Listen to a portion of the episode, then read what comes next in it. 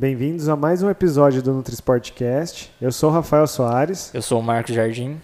Hoje falaremos sobre alguns suplementos alimentares, entre eles a creatina, beta-alanina e o bicarbonato de sódio. E aí, Marquinhos, tudo jóia? Como que você tá? E aí, Rafa, tudo tranquilo? Como é que tá as coisas? A semana corrida, atendendo bastante paciente, várias dúvidas desses, Esses suplementos, Suplementos. sempre aparecem, né?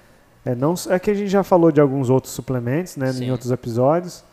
É, não é só esses três que tem normalmente dúvida, né? A gente É, tem- a gente chegou a fazer um. A gente até- acho que até falou em alguns episódios e a gente fez uma publicação recentemente falando aí de dos cinco, né, que tem mais, mais evidências de que funcionam, né? A gente fez uma publicaçãozinha lá no nosso Instagram falando sobre esses suplementos e dentre eles, né, os que têm maiores evidências de que têm seus benefícios comprovados, né? E a gente tá aos poucos falando isoladamente sobre cada um deles, né? Falamos já sobre a cafeína, sobre o nitrato, falamos sobre o bicarbonato e recentemente sobre a creatina, né?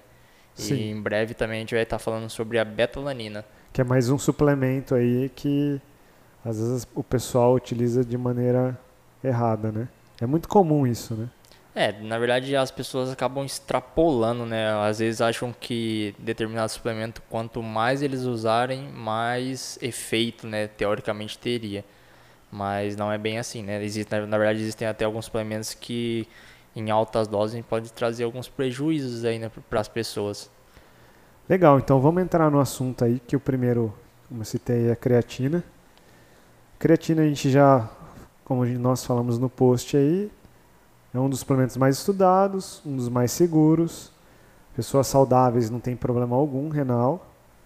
E a dose, Marquinhos, como que...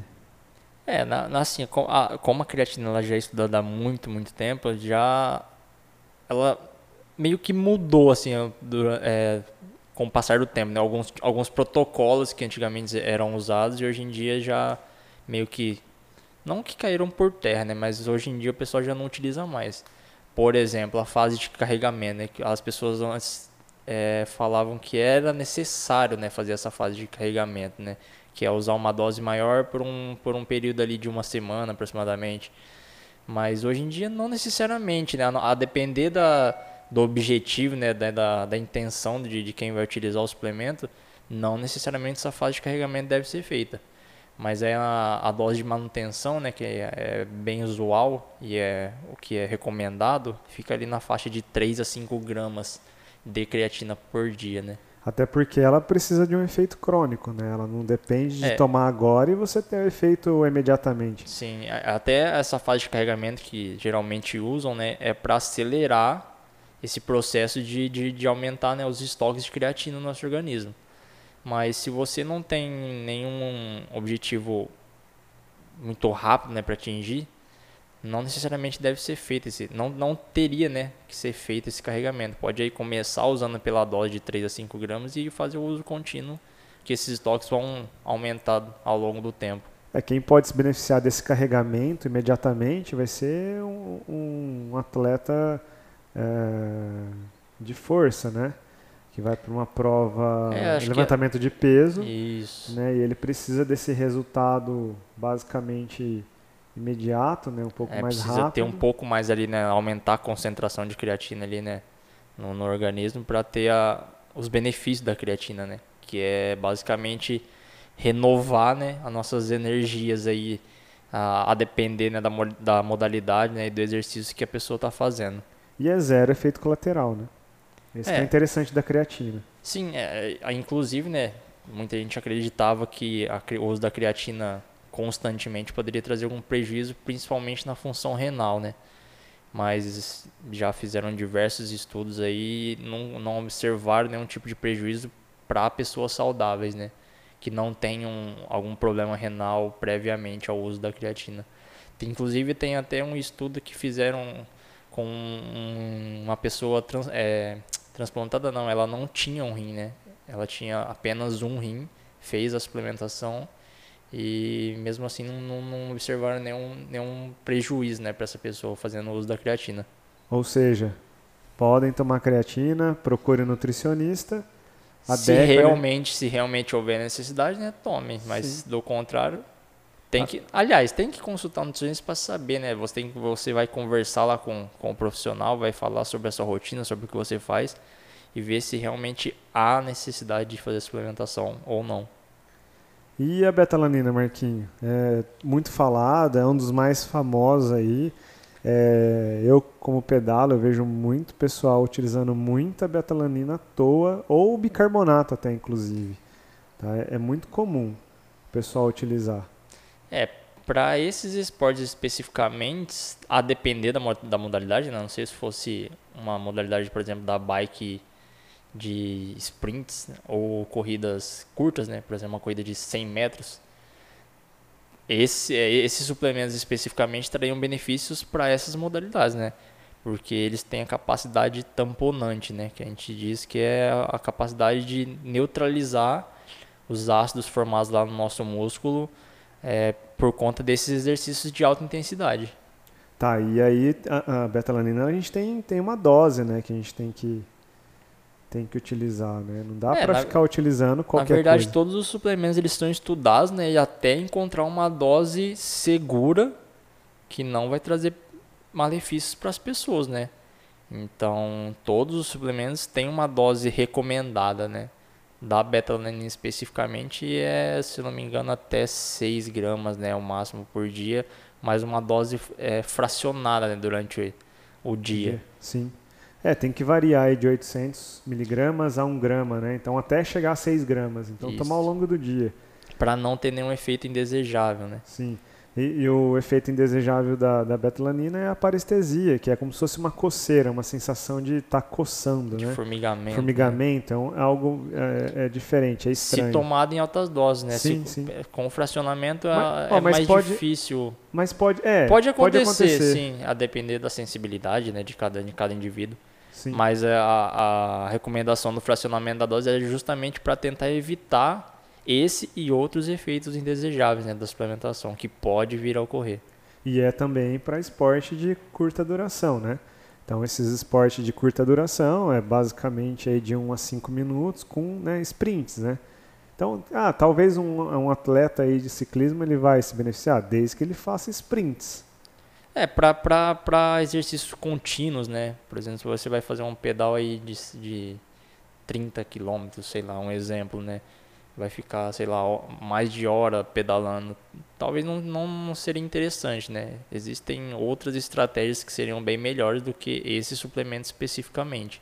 Esses, é, os benefícios desses suplementos, por exemplo, do, da betalanina e do bicarbonato, eles são observados em exercícios de alta intensidade e curta duração.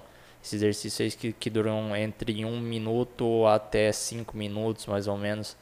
Por exemplo, uma corrida de 100 metros, uma natação de 100, 200 metros, é, um- uma modalidade de bike que, que faz sprints, né, que são aqueles tiros mais rápidos. A natação, dependendo do, do fera aí, até 400 metros. É, ex- sim, existem um- alguns benefícios para a depender da modalidade, né?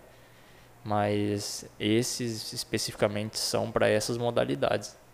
E agora entrando no que, eu, no que eu acho mais interessante, sim, que eu gosto de falar, que é muito barato, né, bicarbonato. É algo que você Sim. encontra no mercado. Exatamente. né? O pessoal toma aí achando que vai resolver o problema da vida dele. E tem basicamente o mesmo benefício do que a betalanina, né? São o, efe, o, o efeito fisiológico, mecanismo, né? São um pouquinho diferentes, mas basicamente são, são É a mesma é a função, mesma né? ideia, Isso. né? Na mesma ideia. É, tem um efeito colateral que é- é- Pode acontecer. né? pode, pode acontecer, como qualquer outro suplemento. A betalanina tem a parestesia e o bicarbonato, qual tem, qual- quais são os efeitos, assim, esses indesejáveis? No, com, com o consumo do bicarbonato, principalmente pode acontecer linear, a depen- a depender da dose, né? Se tomar uma dose muito alta de uma vez, pode acontecer a distensão abdominal, né? Dores abdominais e a famosa eructação, né? Que é conhecido como arroto, né? Pela Sim. produção de, De de gases, né? É, são os principais efeitos é, Pode dar dor também, né? Como Sim, sim. né, Por conta da produção de gás dele, ocorre a, a distensão né, das paredes do nosso estômago e pode provocar alguma, alguma dor. Por isso que a gente tem que tomar cuidado sempre com as doses e saber certinho o que está fazendo para não passar perrengue. E aí a dose da, da, do bicarbonato ela varia de 200 a 300 miligramas, né? Por, por quilo, quilo, de, de peso. peso. Então, se a gente comparar uma pessoa de 70 quilos, ela pode variar em torno de, de 14, 14 a 21, 20, 20 21 é. gramas de bicarbonato, mas isso dividido ao longo do dia. Tenta fracionar aí em 4, 5 vezes ao longo do dia. Já o bicarbonato ele é interessante na utilização é, em efeito mais agudo, correto? Sim, correto. É, ao contrário da betalanina, né, que a gente tem que aumentar aí o, o consumo da betalanina. Né, para aumentar, o, aumentar a quantidade de carnosina. Exatamente. Né, a betalanina ela é o precursor da carnosina. Né? A carnosina que vai exercer o papel ali de tamponante, né, que é de neutralizar é, os, os ácidos lá no nosso músculo. Né? Então, a carnosina a gente tem que aumentar as concentrações de, de betalanina para, consequentemente, aumentar as concentrações de carnosina. Já o bicarbonato, não. O bicarbonato você não tem que fazer um aumento de bicarbonato, por exemplo. Né? Você toma ali e ele já vai fazer o, o vai fazer um efeito agudo, mais agudo né, do que a betalanina. Perfeito, Marquinhos. Mais alguma coisa a acrescentar aí pra gente? Rafa, eu acho que hoje era só para a gente dar uma esclarecida aí, né, sobre o que a gente estava falando aí sobre a parte de suplementação. É, existem, como a gente já mencionou outras vezes, existem diversos tipos de suplementos, porém, para performance especificamente, né, são poucos os que trazem resultados benéficos aí, né. E ainda assim, né, são aqueles efeitos bem discretos, né, que talvez seria interessante para atletas mais de elite, né, ou mais uns amadores que competem aí é, algumas competições mais importantes. É, mas a gente vai, vai terminar essa série aí logo de falar sobre suplementos e vamos abordar outros eu assuntos. Acho que, eu acredito que agora acabou basicamente, né? Porque não tem muito mais suplementos que funcionam. Talvez a gente comece a trazer alguns outros suplementos, né? Os que, que tem pouca evidência ou que realmente é, não funcionam, né? A gente né? pode falar, né, apresentar alguns dados, mas para performance em si, acho que esses que são... a gente tem falado aí são os que realmente sim, sim. são os que são comprovados, né, que que tem benefícios. Sim. Mas existem outros aí que a gente pode comentar. Se alguém tiver uma dúvida ou quiser saber de algum suplemento especificamente, só mandar para a gente aí que a gente faz um, um conteúdo mais elaborado, explicativo. Deixe sempre suas dúvidas lá, no, comenta, tá? Curta nossa nosso Instagram lá, dá uma força pra gente. É, eu acredito que semana que vem a gente vai trazer também outro médico aí, tentar esclarecer algumas informações sobre hormônios. Legal. É, eu espero que a gente tenha uma outra aula, né, igual a gente teve com o Emerson, que foi muito interessante. Pessoal aí que não escutou o podcast do Emerson Quintino, Dr. Emerson, vai lá escutar. Ficou muito boa.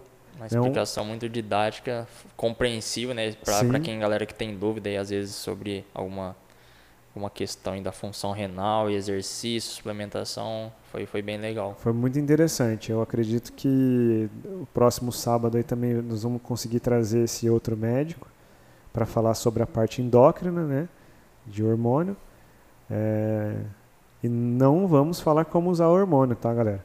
Nós não é só, essa a intenção, isso, né? Vamos falar qual, qual é a situação, para quem, como que funciona. Exatamente. Né? Só uma coisa bem básica mesmo, até porque né, nós somos contra o uso aí de esteroide anabolizante. Para fins estéticos, né? Justamente, só para quem realmente precisa. Exatamente. Beleza, então, Marquinho, muito obrigado aí por hoje. É, acredito que semana que vem vai ficar bem legal. Vamos acrescentar bastante pro pessoal. E um abraço. Valeu.